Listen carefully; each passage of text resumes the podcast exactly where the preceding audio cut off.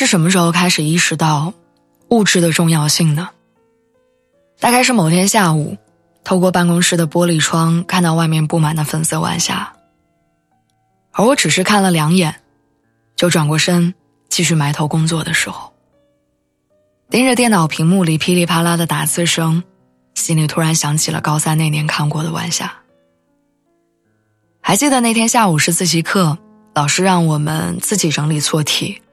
所有人都在高度紧张的改错复习，而我却被外面的天空吸引。我单手支着脑袋，就这样一直盯着那片晚霞，看着它由黄变红，再由红变紫，最后逐渐变黑，彻底消失。就这样，我整整看了一个小时。那时候，我觉得高考、上大学、找工作是一件特别俗的事情。所有人都在按部就班的往前走，所有人都忙着追求更好的物质条件，就忘了停下来，看看身边被遗忘的风景。但到了现在的这个年纪，不得不承认，人是无法免俗的，而我们也都走到了需要更多物质的年纪。想起来刚毕业找工作的时候。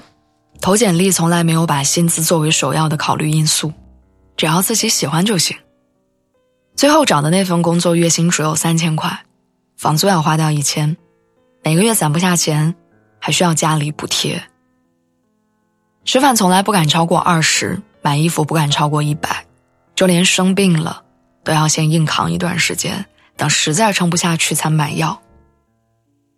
为了省钱，每次回家坐车都要坐十几个小时的绿皮火车，从白天到黑夜，再到白天。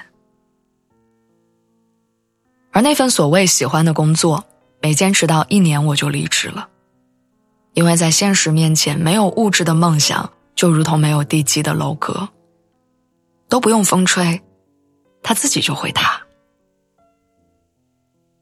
所以后来换工作，我就在心里反复提醒自己。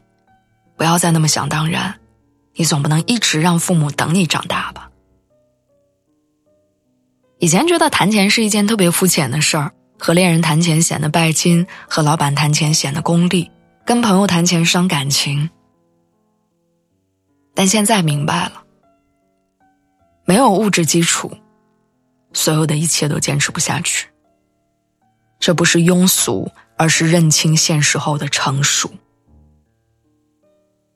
而所谓的物质，也不是必须要挣多少钱、买多少名牌，而是让自己拥有独立抵御风险的能力，让我们在买东西的时候不至于囊中羞涩，在生病的时候不至于求人借钱，在面对父母时不会无能为力。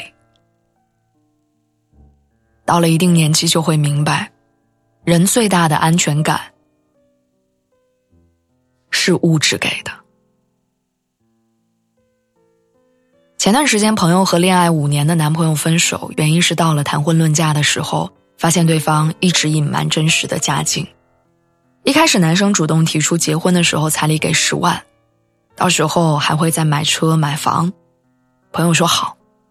过了一段时间，男生又说家里现在没那么多钱，最多只能给八万，朋友也接受了。但最后见男方父母的时候，才发现男方家里根本买不起房，也没有车。甚至提出，如果买房的话，彩礼钱只能给两万，其他要用来首付，两个人一起还房贷。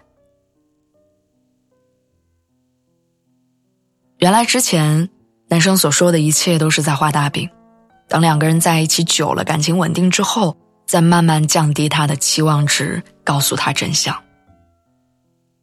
男生在赌，赌这五年的青春会让女生接受现实。赌他们所谓的爱情会比物质更重要，只是没想到他赌输了。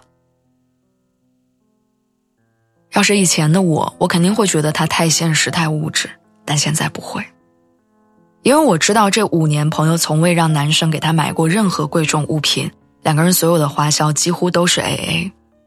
但凡男生送了他一件什么礼物，他会想方设法的还回去，因为他知道两个人挣钱都不容易。他不贪图大富大贵他只是不希望结婚之后两个人的生活比一个人的时候更苦。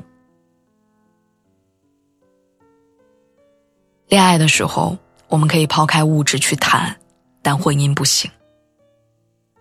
傲慢与偏见里有这样一句话只考虑金钱的婚姻是荒谬的不考虑金钱的婚姻是愚蠢的。